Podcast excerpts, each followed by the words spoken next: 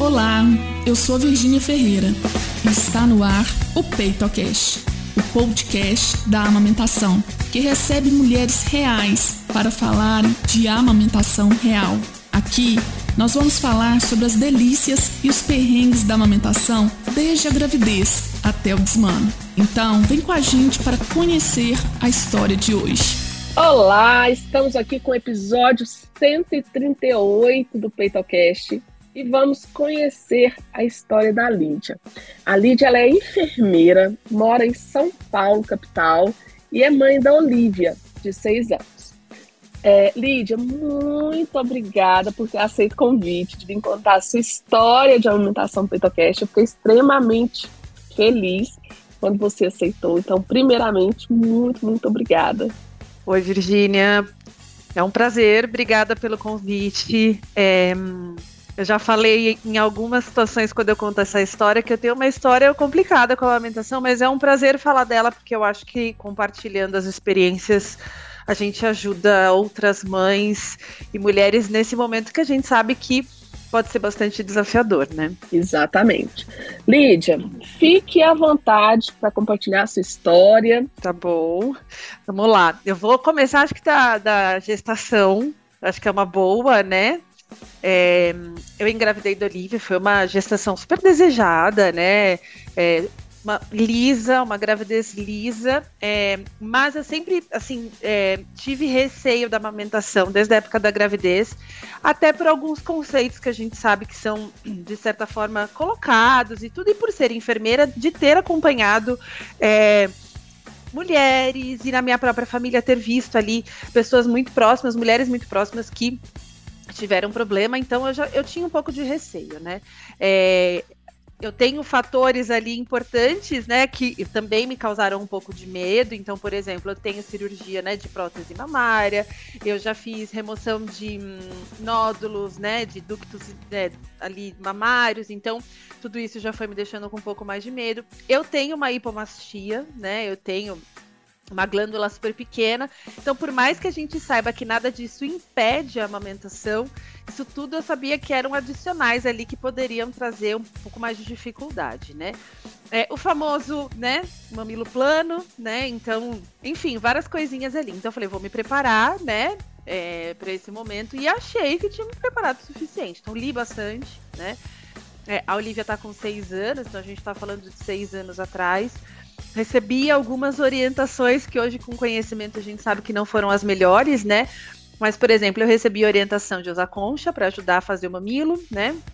Isso ainda na gestação, o famoso banho de sol, né? Para também tentar ali ajudar. Isso orientações é, vindas da obstetra, né? Da minha obstetra.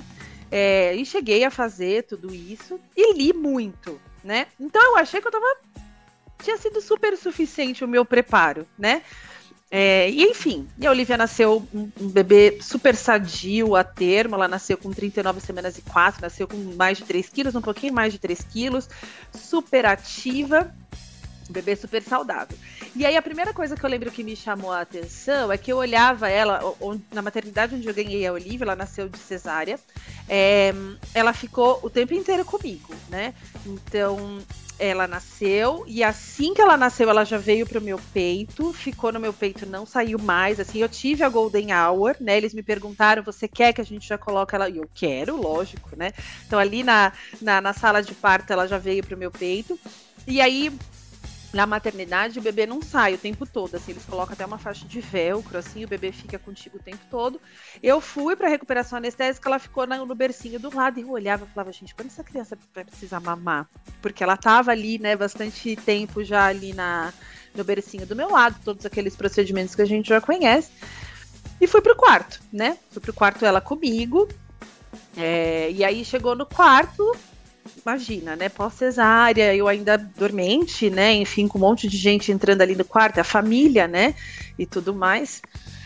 E assim que as coisas se acalmaram, eu fui pro quarto, já era à noite, quando todo mundo foi embora, aquele furor todo do recém-nascido passou, uma enfermeira entrou e falou assim para mim: E aí, você já colocou ela no peito? E eu olhei para ela assim e falei: Não, eu não sei nem por onde eu começo. Ela falou: Então lá, vamos lá, vou te ajudar. E aí começou a guerra. ela não pegava meu peito por nada nesse mundo, nada. É, eu já tinha ali a mama super, né, é, maior do que o normal, ela já tava uma mama mais rígida, eu já tinha colostro, então eu já tinha colostro que pingava da maternidade, né? É, e aí já foi meio traumático, como ela não pegava, era enfermeira na minha mama, na cabeça dela, o marido do lado, né? Porque a criança chorava e eu com dor ali, né? Porque e ele já não sabia muito o que fazer, enfim. Foi muito difícil, ela não pegou. Quando pegava, você via que ela tinha muita dificuldade, ela largava, chorava, e assim foi madrugada dentro, né? Só que aí eu comecei a ficar preocupada, né? Eu comecei a ficar preocupada do tipo, poxa, já faz tempo que ela nasceu, ela ainda não mamou, né? E, e por conhecimento e tudo, eu sei que aquilo era importante para ela. E aí chegaram a me questionar, você quer dar complemento? Eu falei, não, eu não quero dar complemento, eu quero tentar mais um pouco, mas eu tenho quanto tempo até, né, assim, poder dar o complemento, ela, né, ninguém foi muito claro comigo, me deu orientação do tipo, olha, a gente tem um limite, se ela não pegar, vai ser importante entrar com complemento, nada. Nada. E só que assim, ela chorava, né? Ela chorava. E o colosso e pingando. A gente tem que lembrar é, que pensaram em, em complemento, mas o colosso pingando. E ela não pegava, ela não pegava. E aí, eu lembro que, pela questão de ter o mamilo plano, é, o que, que eu li muito na minha gestação? Os bicos artificiais, né? Aquele, aquele mamilo artificial. Por medo, eu falei, na dúvida, eu vou levar pra maternidade, né? Vou levar. É, e aí, eu levei pra maternidade e comentei com a enfermeira. Falei, olha, ela não tá pegando, eu não quero que ela entre no complemento. É uma opção? Ela falou, olha, Aqui eu não posso te orientar. Não posso. Aqui a gente é contra qualquer tipo de bico artificial e tudo mais. Aí ela fez assim, mas eu só consegui amamentar meu filho com bico artificial. Ela virou as costas, foi a primeira coisa que eu fiz. Pus o bico artificial e aí uma das coisas que eu não sabia é que tinha inclusive tamanhos e texturas desses bicos. E eu comprei assim, top de mercado. Falei, vou comprar o top de mercado. Ele era duro, Virgínia, de um jeito, rígido, de um jeito. E na hora que eu pus, a Olivia pegou. Pra a glória. Só que eu fui no céu e voltei. Fui no céu e voltei de dor. Quando ela saiu, tinha um coágulo de sangue no meu mamilo. Já. Então, ou seja, de forma bem resumida, eu já me machuquei na maternidade, né? E aí, a gente tentava sem o, sem o bico de silicone, é, só que cada enfermeira que entrava para me ajudar nas mudanças de turno me falava uma informação diferente, me dava uma orientação diferente. Neste momento, por receio, eu autorizei a entrar com complemento. Eu comecei a ficar com medo dela não sair comigo, de ter uma hipoglicemia, de perda Sim. de peso, e eu autorizei o complemento. E, obviamente, quando ela, eles davam no copinho, eu tenho um vídeo que eu fiquei até de compartilhar contigo, coisa mais fofa, ela tomando no copinho, eles usaram um copinho, ela teve zero dificuldade para pegar no copinho, foi muito tranquilo. É, e aí, obviamente, ela tomava complemento e dormia horas, né? Dormia, né? Que a gente sabe que é um chumbo. Enfim, eu avisei uma amiga, acho que no segundo dia de, de internação, assim, eu já estava bem machucada, eu já tinha muita dor. Eu pedi para uma amiga da época da faculdade que se formou comigo. Ela trabalha num hospital público aqui na, na Grande São Paulo. É, no, na parte de aleitamento, eu falei, ela falou: Você quer ajuda? Eu falei, por favor. Ela saiu de onde ela mora, foi até a maternidade. E aí ela já me avaliou. Quando ela chegou, foi muito engraçado. Quando ela chegou, eu tava usando concha, porque falavam, falavam para mim, não, usa a concha que é para não encostar o teu mamilo que já tá machucado na roupa. E eu tinha mesmo aquela sensibilidade absurda já é, a minha concha vazava. Ela ficava assim, já super alta de colostro. E era um colostro que eu lembro super laranja, manchava tudo, mas era em volume. E ela falou para mim, Lídia, eu já tô achando que você já tem aí volume, inclusive. Ela falou, acho que nem veio a pojadura ainda, mas você já tem volume. Vamos lá, a gente vai conseguir. E eu falo que o pouco que eu consegui amamentar a Olivia foi porque eu tive a ajuda dela. Então ela foi com toda a calma, ela me deu orientações que fizeram sentido. De ó, não coloca ela no peito quando ela estiver muito agitada, você vai precisar entender isso antes e tudo mais. Só que aquilo, né? Na maternidade, você não tá pensando só em uma coisa, você tem inúmeras coisas. Você tem visita, você tem uma cesárea, ou que seja, né, uma epísio, enfim, uma laceração. você tem fome, você tem gente entrando o tempo todo. E aí, quando você vê, a criança já tá com fome, você não tá dormindo. É muito maluco, né? E aí eu falava para ela, mas eu não sei acalmar. Ela falou, não, vou te mostrar. Então a gente foi conseguindo, ela foi conseguindo ficar no peito, né? Sem o bico, ela foi conseguindo ficar no peito. É, e aí a gente foi tentando. A Olivia foi perdendo aquele peso, que é de certa forma esperado, né? Na uhum. maternidade. Mas eu ia intercalando com a fórmula. Uh, e aí, quando a gente chegou o terceiro dia, previsto de alterar no quarto, no terceiro dia ela foi para a foto, foi para o banho de luz. ela estava quitérica, o médico falou: olha, ela vai para o banho de luz. E eu lembro que no banho de luz era muito difícil ela querer ficar no banho. Ela, fica, ela ficava muito irritada ali na, no bercinho, na luz. E eles sempre falavam para mim, Lídia, ela precisa ficar. Eu falei, gente, ela tá gritando, não tem como ela ficar aqui. Vocês querem, você quer que a gente leva ela pro berçário? Porque aí você não tá vendo? Eu falei, não, eu quero ela aqui. eu quero ela aqui. E aí, pra deixar ela tranquila e conseguir fazer a foto, eu tava morrendo de medo dela não ir para casa comigo. O que que eu fiz? Chupeta. E ela ficou. Foi o único assim jeito naquela, naquela hora que eu encontrei dela ficar na foto. Enfim, fomos para casa. É, fomos para casa não, já teve evento hum. antes. Antes de eu ter alta, é, ela já tinha perdido um peso razoável. A Olivia nasceu com 3,90 kg. Ela estava com 2,850, que foi o peso que ela saiu da maternidade. É, desceu no, ter, assim, no último dia, desceu a enfermeira do, da, do aleitamento, né, ali do setor. E ela olhou a minha mama, assim, e ela falou: Você não tem condição de amamentar. Você tá muito machucada. Ela vai precisar fazer uma pausa para, de certa forma, você recuperar isso. E eu lembro que eu pensei, poxa, mas você desceu agora, eu tô pra ir pra casa amanhã. Eu me machuquei no primeiro dia. O time inteiro de colegas enfermeiros entraram aqui, cada um falou de um jeito. E eu recebi, assim, enfermeiros que iam no meu quarto para ver a situação da minha mama. Porque se espalhou até, assim, a situação da minha mama, né?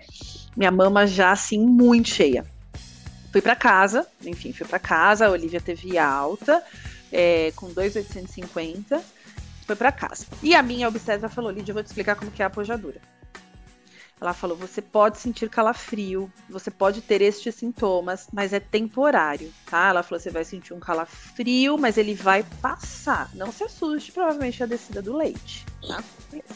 E essa minha amiga que me ajudou com a amamentação, ela falou: tô bem preocupada com a sua apojadura, porque se você já tá assim agora, a hora que vier a apoiadora vai ser bem sofrida. Ela falou, então eu vou combinar o seguinte, daqui dois dias eu vou lá na tua casa, vou lá te ajudar. Falei, ótimo, graças a Deus, beleza. Você não quer ir agora, não? Você não quer ir comigo? Vamos comigo, dorme uns dias lá, faz uma malinha, né, e vamos comigo. E enfim, eu e assim, eu nunca tive medo dos cuidados com recém-nascido, assim, que algumas pessoas têm por inexperiência, né, banho, troca de fralda, é, a própria pegar, nada disso me assustava. É, até por ser enfermeira, eu trabalhei em alojamento conjunto, a prática com o bebê eu tinha, né? Então, pelo menos isso, eu já não tinha tanto receio, né? Mas a amamentação por mim, ela tinha ido comigo direto para casa. Então, chegamos em casa. É, na hora que eu cheguei em casa, eu comecei a sentir o calafrio. Então, a apojadura veio ali no quarto, terceiro, quarto dia comecei a sentir calafrio, eu falei pro meu marido, eu falei, meu Deus, eu tô com muito frio. E ele lembrou, ele falou, Li, lembra que a, a sua médica falou? Deve ser a descida do leite. Ele falou, vou te cobrir, a Olivia nasceu no frio, ela nasceu em maio, final de maio, né? Então eu cheguei em casa começo de junho, aqui, né, super frio. Ele colocou um cobertor, o um aquecedor na minha frente e passou. Em alguns minutinhos passou, eu voltei a me sentir bem. E aí começou a saga, né? Porque veio a descida do leite e eu fiquei assim com as mamas enormes. A pele assim, eu lembro de você, a pele brilhando. Eu lembro que brilhava, mas firme e forte. Então, minha amiga veio, ela me ajudava, fazia a massagem e tudo, mas a Olivia tinha muita dificuldade de pegar. Muita, ela não conseguia fazer a pega no meu peito de jeito nenhum. É, e aí eu tentava seguir, por exemplo, as orientações de fazer massagem para né, deixar um pouco mais flácido e ela tentar pegar. Só que eu não dava vazão. Eu não conseguia mesmo com a massagem fazer isso, porque era muito. Eu tinha muito leite. E muito que eu digo a ponto assim, eu usava oito sutiãs de amamentação por dia. É, e eu tinha uma super rede de apoio que, inclusive, foi pra rua me ajudar a comprar as coisas, porque o que eu me preparei não foi suficiente. É, eu trocava roupa, assim, a minha cinta, na época eu usei cinta, a cinta molhava, o cos da calça molhava de tanto leite. Eu falava, gente, o que, que acontece que essa criança chora desse jeito se eu tenho tanto leite? Eu lembro que a primeira noite em casa, Virgínia, meu marido, falava, ali ela tem fome. Eu falava, não tem como ter fome dele porque ela ficou no peito 40 minutos e esse monte de leite que eu tenho, ela não tem fome. E eu desesperada, porque eu falava, por que, que ela chora? Se ela ficou tanto tempo no peito, eu tenho leite e ela chora. Enfim, assim foi a nossa saga nos primeiros dias, né? Eu na tentativa dela fazer a pega sem o bico artificial, porque no desespero eu colocava. Só que tudo isso já com muita dor. Mas era muita, muita dor mesmo, assim, os dois mamilos bem machucados. É, essa minha colega veio, me deu orientações e ela no peito. E ela no peito. E aí eu achando que estava arrasando, mesmo com muita dor, eu insistia, ela pegava, ficava um tempão no peito. Eu percebia que ela dormia, eu mexia com ela, mas achava que estava indo tudo bem. É, e aí eu fui na consulta da pediatra, aquela, aquela primeira consulta, que assim, eu já acho que eu fui de forma tardia. Geralmente no quinto dia, né? Pelo menos. Quinto dia, eu fui, é. acho que no décimo dia, eu não lembro agora, mas eu acho que eu fui bem. Uhum. Assim, já deveria ter ido um pouco antes. Ou eu não lembro se eu fiz uma consulta antes e voltei depois, eu não lembro. É, mas eu sei que no décimo dia eu tive consulta com a Olivia para ela avaliar a Olivia. É, e aí eu cheguei lá, assim, aquela cara de mãe, né? Sem dormir, aquela privação de sono e tudo. Ela fez, e aí, como é que tá a amamentação? E eu bati no peito falando, olha, graças a Deus tá exclusivo no peito, mas eu tô sofrendo demais, tá muito difícil. E aquilo que ela falou para mim, hoje eu vejo o quanto, né? Ela fez assim, fica tranquila, vai calejar. E falando, Ai. gente, é, e eu falando assim, eu não aguento mais uma mamada, quando que isso vai acabar, né? Porque eu só ficava pensando, quando que vai melhorar. Aí a gota d'água para mim foi quando ela colocou Olivia na balança. A hora que ela colocou Olivia na balança, a Olivia estava com 2,6 kg, um pouquinho menos. Tinha perdido um mais. Um bebê que nasceu com 3,1 kg, perder meio quilo em uma semana é muita coisa para um bebê. E ali eu desabei. Eu desabei de olhar e ela tirou a roupinha. Ela falou, ela ainda tá um pouco quitérica e tudo. E eu já tava vendo ali que o cocô não estava presente. Eu falei para ela, olha, eu não tenho trocado fralda de cocô. Ela falou, ah, mas bebê que mama no peito pode ficar até sete dias sem, sem evacuar. Beleza, então tá Aproveitando, certo. aproveitar esse momento aqui para informar quem está nos ouvindo. Gente, então olha todo o contexto, tá? E eu sei que essa informação, né, muitos pediatras dão, prestem atenção. É, essa informação de que o bebê que está em aleitamento materno exclusivo pode ficar até uma semana sem evacuar é quando a amamentação está estabelecida, tá? Em, nos primeiros dias, enquanto não está estabelecida, nós queremos cocô todos os dias. Isso é importante, inclusive, para a avaliação do consumo do bebê. Então é muito interessante, Lídia, eu quero que você continue falando, não gosto de interromper assim, mas é muito interessante saber que mesmo diante leite você tinha que vazava, só que provavelmente, né, a mamada não era efetiva, né, não estava tendo deglutições, ela não estava conseguindo acessar esse leite. Olha que coisa. Exatamente. É, e aí eu acho que ela só não perdeu mais, porque enquanto eu colocava ela num peito o outro, né? E aí o que, que a minha mãe fazia? Ela vinha com o frasquinho e ficava assim, ó, pegando do que saía do outro peito.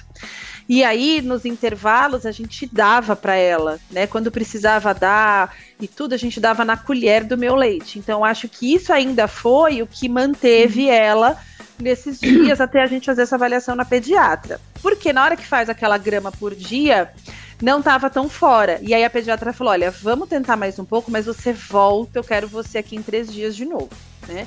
É, eu falei, tá bom, então vamos tentar assim, vamos continuar mais um pouco. Mas um bebê que perdeu peso, tá ictérico e não tem cocô, era um sinal claro de que hoje eu sei, né? De que não tava, né? É, mamando. Enfim, aí a gente foi para casa E eu tava muito cansada, assim. Só que quando, né, bebê recém-nascido, é muito difícil não ter cansaço, né? Só que eu tava Sim. com um cansaço de sensação de doente. Só que eu não conseguia discernir ali é, se era muito cansaço. Era um cenário super novo, mãe de primeira viagem. Era a primeira vez que eu tava passando por aquilo e tudo. Então é difícil a gente diferenciar o que faz parte daquele pacote e o que não faz, né?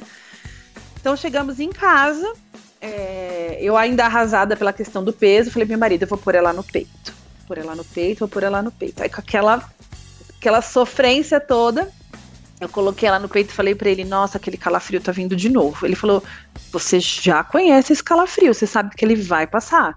E ele precisava sair. Eu falei, vamos fazer o seguinte. Ele falou, vou fazer o seguinte, vou fazer que nem da outra vez. Eu vou colocar o aquecedorzinho aqui na tua frente, eu vou colocar um, um cobertor e vai passar. Ele saiu. Não passava. Não passava, não passava. Ela no peito mamando. E o calafrio vinha. E eu lembro que eu comecei a tremer e ela começou, eu tremia, ela começou a sair do peito e aí ela chorava. Só que eu comecei a perceber que era um calafrio diferente, porque ele não passava e eu comecei a sentir muita ardência em lábios e olhos. Eu falei, tem alguma coisa errada aqui. Aí eu peguei o termômetro, 41 graus. Falei, não, tem coisa errada aqui. Aí liguei para minha mãe, eu tinha uma super rede de apoio. Para mim não faltou rede de apoio. Imagina uma mulher dessa sem rede de apoio. Eu tinha uma super rede de apoio, mãe, marido, irmãos, cunhadas, então enfim. Aí liguei para minha mãe, falei, preciso da sua ajuda aqui. Alguém precisa cuidar de mim e alguém precisa cuidar da Olivia, então vem para cá. Ela veio correndo, ela vinha todos os dias. Nesse dia ela não veio porque eu tinha pediatra, mas ela veio correndo. E eu liguei pro meu marido, fiz, onde você tá? Ele falou, tô voltando. Eu falei, já passa na farmácia, pega uma de um grama aí, corre pra cá. E falei com a minha obstetra. Ela falou, você tem alguma área vermelha nas mamas?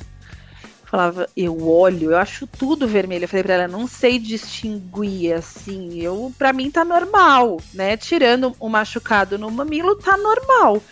Ela falou: Eu preciso que você vá na frente do espelho e olhe as suas mamas se você tem algum cordão, alguma coisa, uma área vermelha. Eu falei pra ela: Não tenho condição de levantar. Eu falei: Vou esperar minha mãe chegar, eu vou pedir para ela olhar. Minha mãe chegou, Olivia aos berros.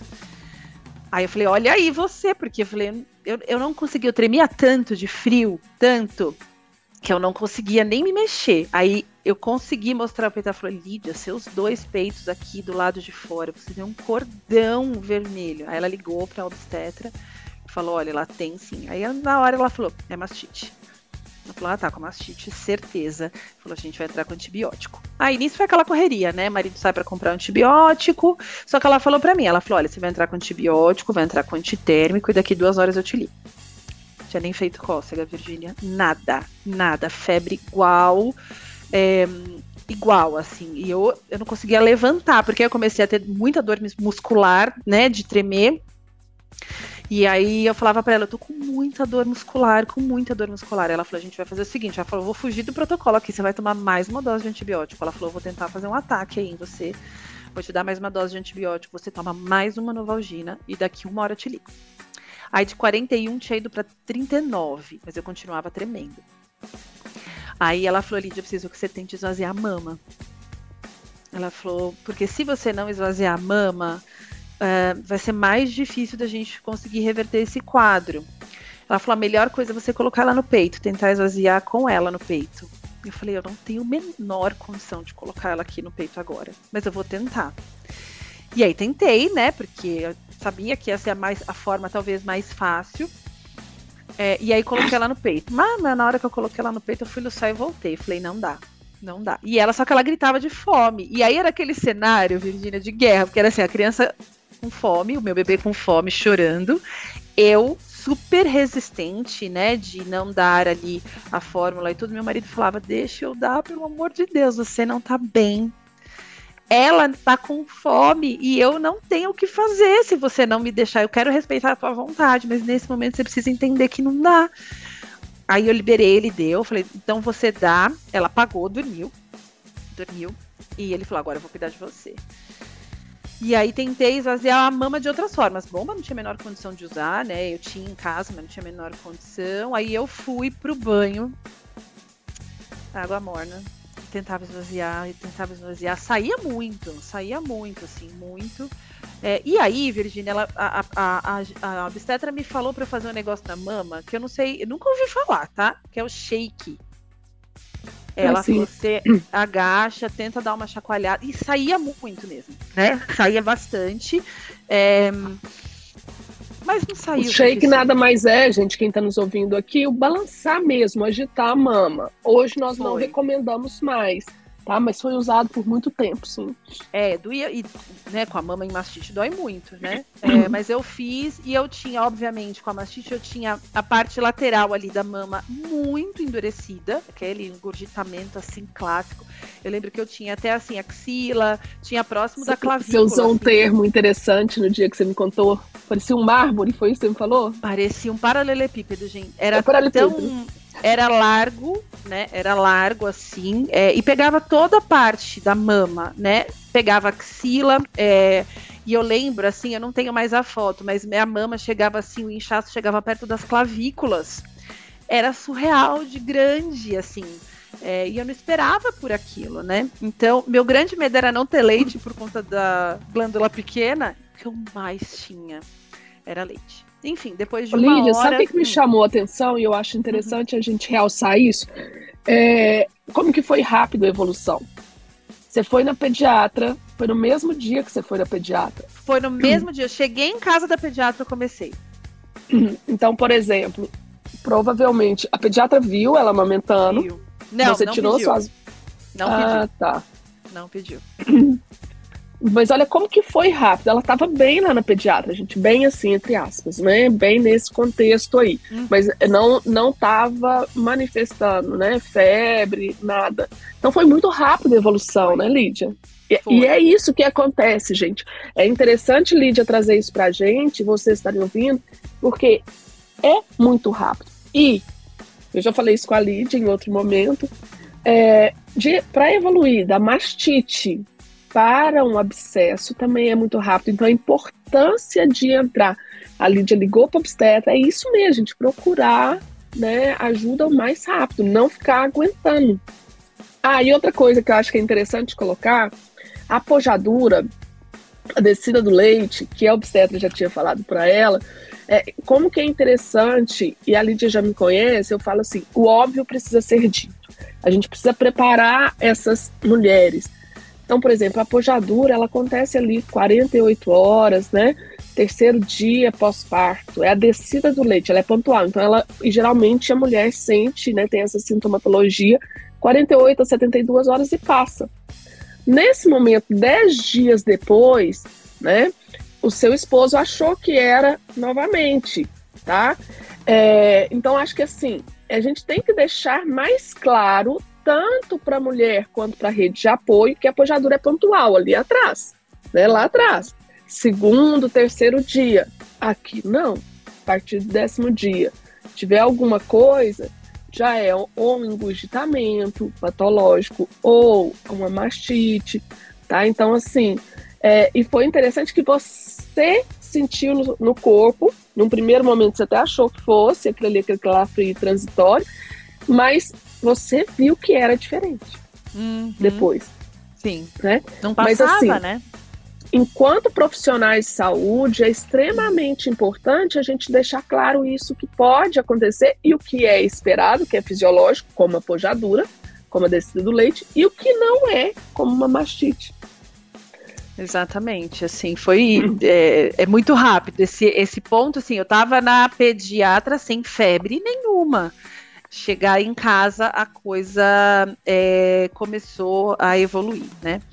Enfim, e aí a, a obstetra ligou para saber como que eu tava. Eu já tinha tomado mais medicação, tava em 38 a minha febre. É, só que eu não tinha conseguido, assim, é, dar, esvaziar é, a mama né, como ela imaginava. Eu falava pra ela, não tá entendendo. É muito leite, eu não consigo. Minha mama nunca está flácida, por mais que eu sa que saia leite. E eu lembro assim, eu pingava leite pela casa, era uma coisa muito maluca assim. Eu saía do banho, aquilo era constante. Por isso que para mim era tão difícil entender como com tanto leite a minha filha não tinha ganhava peso, porque ela ficava no peito. Eu tinha muito leite. Eu via ela ali fazendo movimento. Eu cheguei a gravar como ela tá perdendo peso com todos esses fatores, né? Toda mãe tem muito medo de não ter leite suficiente. A maioria das mulheres, eu tinha esse medo, né? Não vou ter leite suficiente. E eu não era o meu caso. Então, para mim, era muito difícil entender o que estava acontecendo, né? Olha, de algum momento você achou que seu leite era fraco? Eu não tive essa sensação, porque o leite fraco, eu sempre não acreditei nessa história de leite fraco, mas talvez muito também por ser enfermeira, né? Por, por ter conhecimento, foi algo que eu nunca, nunca duvidei. É, eu duvidei de ter leite associando a pouca glândula, né? Porque eu tive um desenvolvimento muito pequeno de glândula, então eu tinha esse receio. Mas assim, era nítido que esse não era o problema, né? Era bem nítido. É, então, enfim, é, aí nesse dia, depois que, que eu conversei ali com a, com a ginecologista, ela falou: Olha, vou te acompanhar mais umas duas horas. E aí a, eu comecei a ter aumento de febre. E aí, numa ligação para ela, ela falou: Lídia, ó, é o seguinte, é, a gente vai te acompanhar até o começo da noite. Se você não melhorar, eu vou precisar que você volte para o hospital. Ai, aí a casa caiu para mim. Falei, pelo amor de Deus, eu não vou voltar para o hospital. Meu bebê não tem a menor condição disso. Ela falou, mas é importante. Ela falou, a gente não está conseguindo controlar a tua temperatura. Você tem uma mastite bilateral, é importante que a gente acompanhe isso. Talvez você vá precisar de um suporte mais intensivo aí, que eu não vou conseguir te dar distância. Aí eu falei para ela, eu não quero. Ela falou, olha, eu não posso, assim, não é, não gostaria de te dar essa orientação. Você tem dois caminhos. A gente vai te acompanhar mais um pouco. Se esse quadro não evoluir, a gente vai para o hospital. E você tem a opção de suspender a amamentação. Aí eu falei para ela, como que se faz isso se eu decidir por isso? Ela falou remédio te prescrevo. Ela falou, mas essa é uma decisão, Lídia, totalmente tua, tá? Ela falou, não seja influenciada por ninguém, essa é uma decisão sua, seja sim ou seja não. É, e aí a febre começou a subir de novo, e eu comecei a tremer de novo, e eu perdi consciência em casa. Foi nesse nível, assim. Minha febre subiu muito, eu perdi consciência em casa. Antes de perder consciência, eu já tinha tomado mais, mais medicação já tinha avisado ali familiares, eu não vou para o hospital. É, e aí eu lembro que quando eu acordei, minha mãe estava no pé da cama, de joelho, rezando. Aí é a mãe da mãe, né? Uhum. É a mãe da mãe. É, eu acordei, era umas três e pouco da manhã, eu acho. Acordei, é, suada, bem suada assim. E aí minha mãe foi naquelas coisas, né, de compressa fria, eu tinha tomado a Novalgina. É, aí ela acordou, e fez assim, Lídia, a gente deu complemento, não tinha a menor condição. Eu falei, não, tudo bem. Ela falou, ela fez, ela lotou três fraldas de cocô. E ali eu percebi, eu falei, é, ela não tá mamando, né? Ela não tá mamando. Continuei sem entender o que estava acontecendo, falei, mas ela não tá mamando. E ali eu decidi parar. E eu lembro, Virgínia, eu tomei aquele comprimido chorando. Chorando. É, mas não tinha como meu bebê super magro e quitérico, com as duas mamas muito machucadas, na, né, num, numa febre alta. E aí eu falei, vou deixar aqui meu lado né, racional de lado, emotivo de lado, vou tentar pensar o que é melhor para a situação. E entrei ali com, com comprimido. No dia seguinte eu comecei a melhorar. Eu ainda fiquei uh, três dias com uma febre baixa até melhorar, até ficar sem febre, né? Não evoluir para um abscesso, esse era meu medo também, eu não evoluí para um abscesso, eu fiquei bem depois. É, enfim, e, e foi bem difícil, assim, é um processo, eu não sei quem já passou por isso, é uma tomada de decisão muito difícil, porque hum, muita coisa vem na mente. Eu, eu falei com a Virgínia numa oportunidade que eu falo que hoje eu vejo que o assim, a minha opinião sobre sucesso na amamentação, ele precisa, para ele ter sucesso, o apelo não pode ser emocional.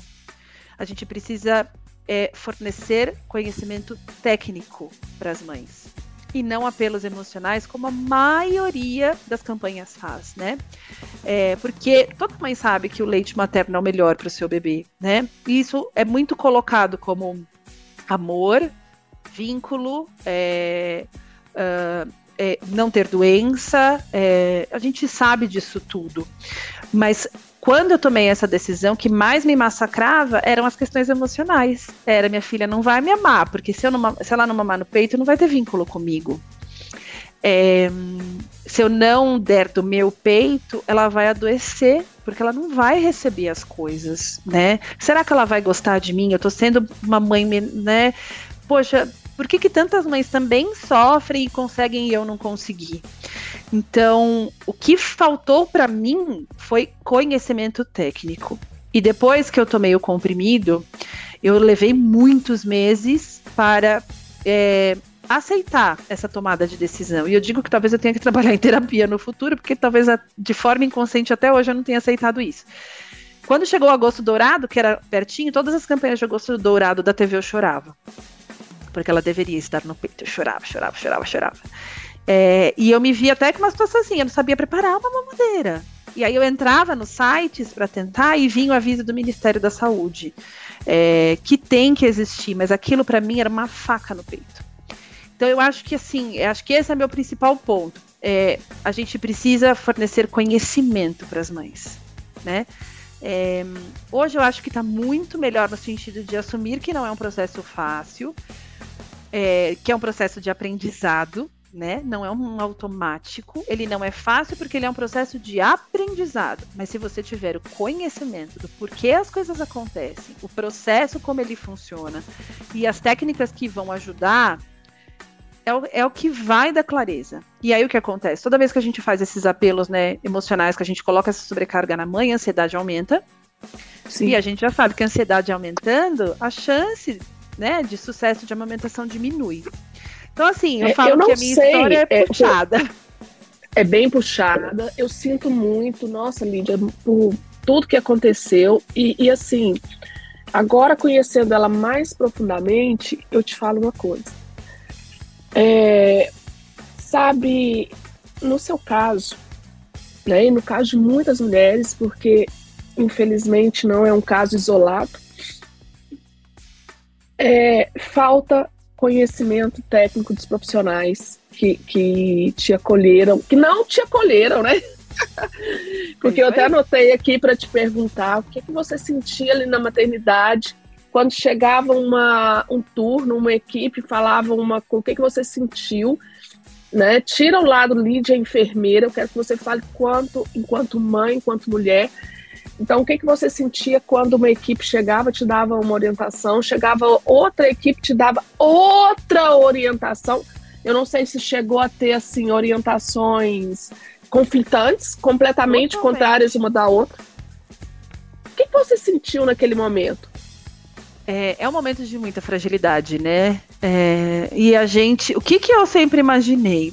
Quem tá aqui são especialistas, são pessoas que têm o conhecimento, né? Então, foi muito confuso você receber informações conflitantes, né?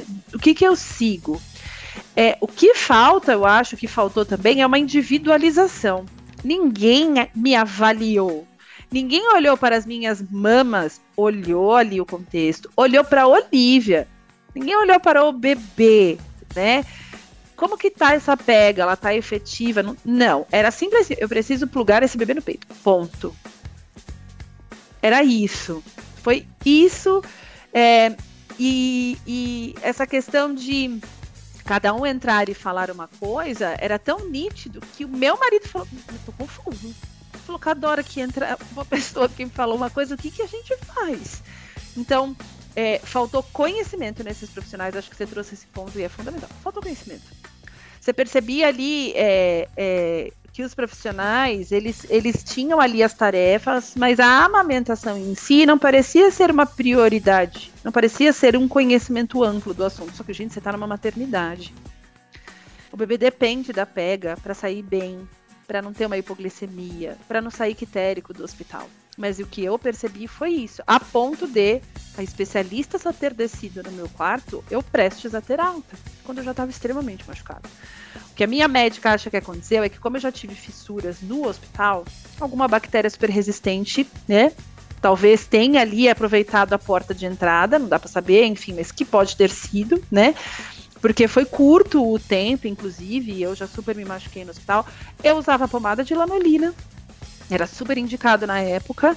E a gente sabe que, inclusive, né, a a bisnaga de pomada, ela tem alto risco de contaminação se você não toma um super cuidado, né? Porque ela é multiuso, você abre, você apoia, por mais que a gente tome cuidado, ela é um risco. Então eu usei lanolina, eu usei concha. Então eu fiz um meio de cultura no meu peito, né? Uma concha com leite, tinha todos os nutrientes ali, super abafado e super cresceu. Então, a gente, a gente, eu falo com essa tranquilidade agora, mas quando você está dentro desse processo, com inúmeras outras novidades de um bebê recém-nascido, é, é surreal, né? Então, sim, eu acho que o crucial é as pessoas que te abordam, que te ensinam, que entram ali com a proposta de te ensinar sobre a amamentação, precisam saber. Estava nitidamente claro que as pessoas não sabiam. Ou se sabiam, não dava nem para saber quem era o certo, porque cada um entrava com informações. Você fala, qual que é terrível né? isso, né? Em quem é eu vou confiar? Em quem eu vou confiar? É terrível. É no terrível. momento de fragilidade, gente, né? Agora a gente tá batendo esse papo tranquilamente, tudo, mas no momento de fragilidade, isso é desesperador né? Peraí, quem aqui vai ser meu porto seguro, né? Se um tá falando para eu correr para um lado, outro falando para correr para outro. E outra coisa que você trouxe que chama bem atenção é o seguinte: não é só amamentação. É, então tem, então você falou isso bem. Eu queria ter chamado a atenção. É, eu, eu comparo muito, sabe, Lídia, a maternidade com uma pizza ou com um bolo. E tem várias fatias ali, igual você falou, né? Você pós-cesariada, né, pós-cesárea, né, tem ali é, os cuidados com o bebê. A amamentação é uma, da, uma das fatias dessa pizza, uma das fatias desse bolo, mas tem várias coisas acontecendo, né, que a gente não pode. E eu quero chamar a atenção. É, tem uma frase da psicologia que fala assim: nasce uma mãe, nasce uma culpa.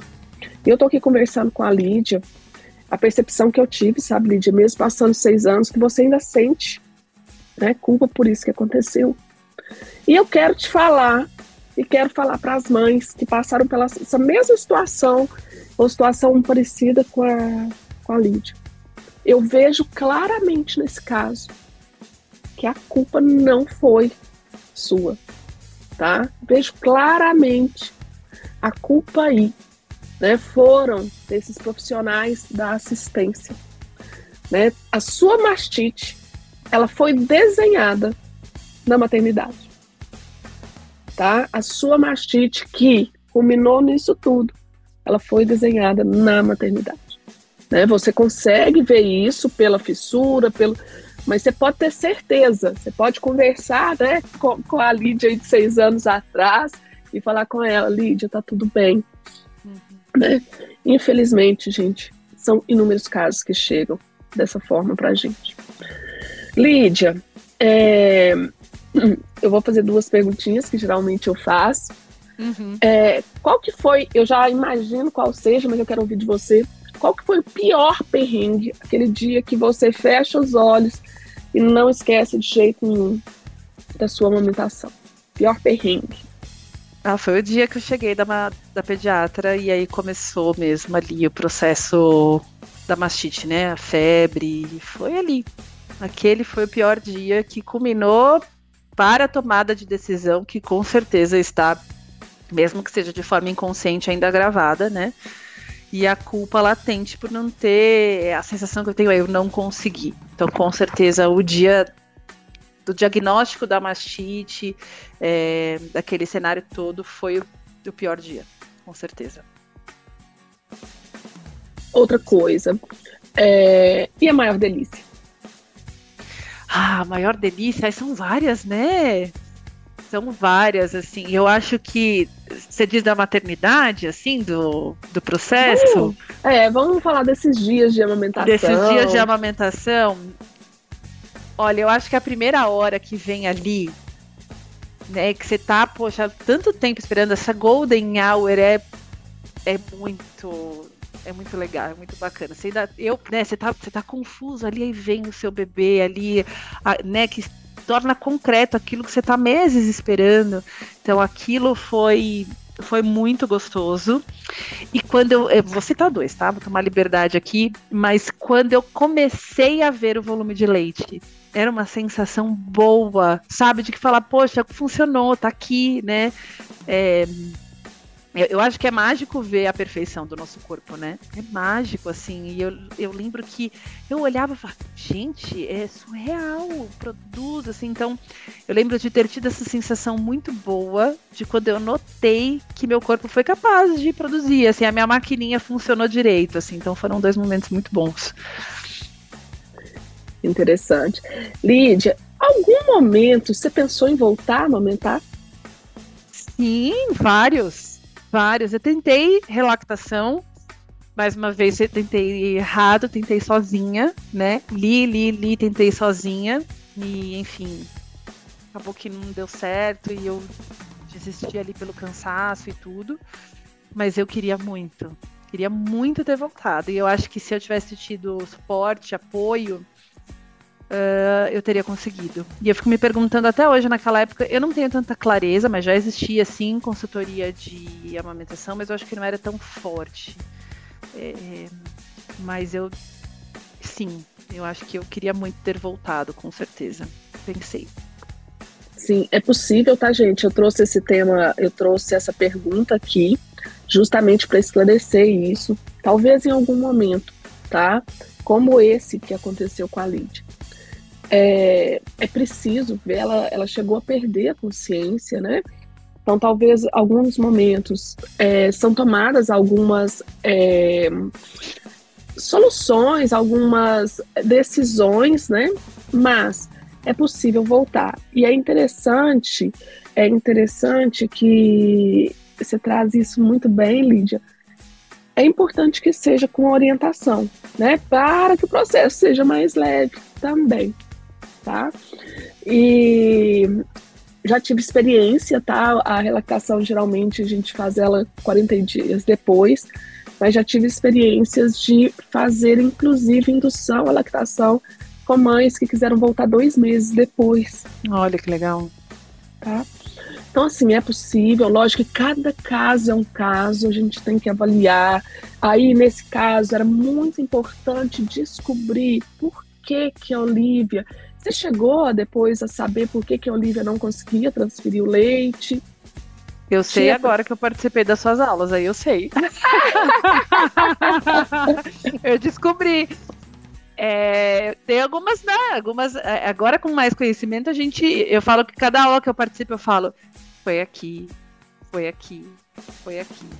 Eu tinha muito leite, né? Então a primeira coisa era, ela não conseguia fazer a pega porque hum, era o balão cheio. Né? Era o balão cheio. eu não tinha ali, eu não conseguia deixar mamilo flácido a ponto dela fazer pega. Então, acho que foi a pega, primeiro, que não estava ajustada. Ela não tinha mamada efetiva, né? Então, eu via a boquinha dela se mexer e falava, gente, ela tá mamando. Ela tava, não tava. Ela tava ali só fazendo movimento, mas é, não era um movimento efetivo. É, e era engraçado. né? Era isso aí. E assim, o que eu percebia era mesmo com o bico de silicone, quando ela saía, eu não via leite na boca dela. Mas quando eu tirava aquilo, fazia.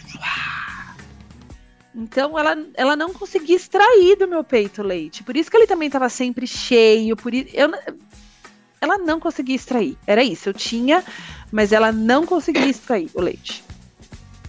Exatamente. Assim. E é interessante, a Lídia falou aí atrás, né? Amamentar é um aprendizado para a mãe e é um aprendizado para o bebê também. Tá? A mãe aprende a amamentar e o bebê aprende a mamar. E para ele aprender a mamar, ele tem que ter, é, como que eu falo assim, o, ambiente tem que estar tá propício para ele. E foi isso que a Lídia falou, né? Então, a mama dela estava tão cheia que a Olivia não conseguia ter acesso a areola e o mamilo não conseguiam, não, era tava tão cheio que não se adaptava dentro da boquinha da Olivia. Isso faz todo sentido, tá? E faz todo sentido pelo cenário que a Lídia traz da gente. Uma mama sempre cheia, uma mama sempre, uma mama sempre vazando. Né? Então faz total sentido, tanto para mastite quanto para esse não acesso é, da Olivia. Né? É. Isso aí. Lídia, é, para a gente finalizar essa conversa, é, gostaria que você deixasse uma mensagem para gestantes, para as mamães que estão nos ouvindo, do que você gostaria de ter ouvido, do que uhum. você acha que se você tivesse ouvido na sua gravidez, e você tivesse, não, peraí, essa dica aqui, né, eu vou levar, e se você tivesse seguido, talvez faria diferença na sua alimentação.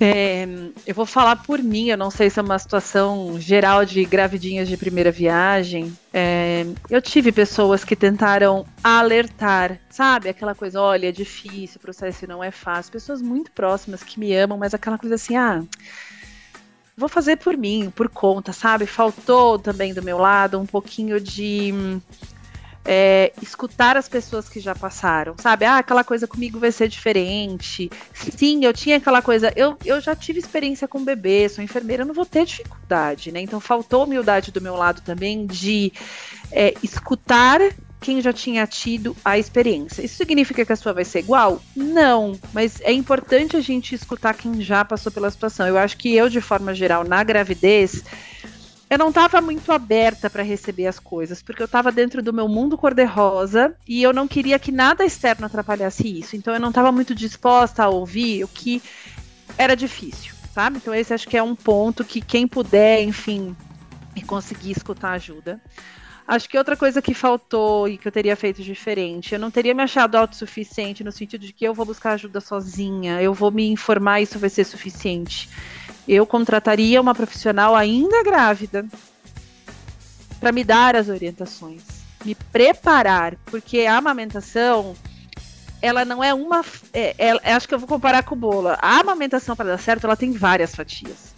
Eu acho que são vários pontos que precisam dar certo né?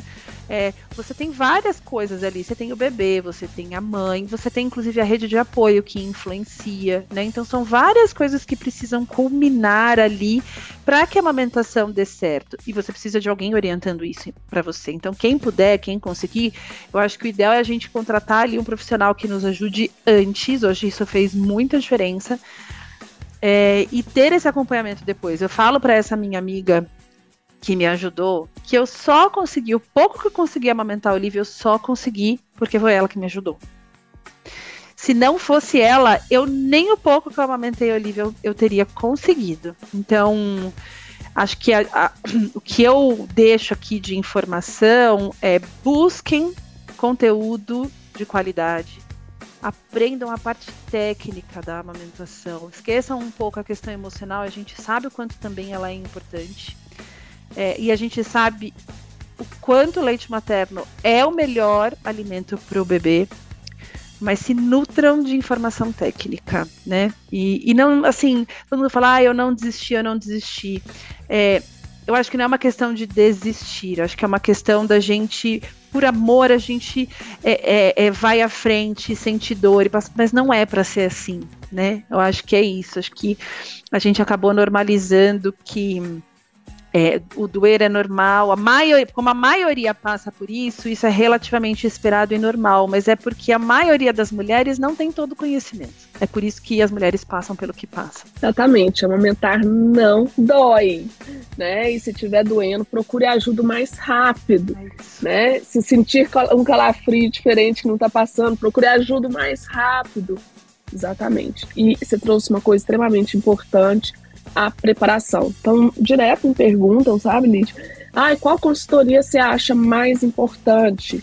Esses dias mesmo perguntaram na caixinha do Instagram, né? Você acha a consultoria mais importante? Que horas, né? Assim que chegar em casa, eu, ó, a que eu acho mais importante é ainda na gravidez. A mais importante, tá?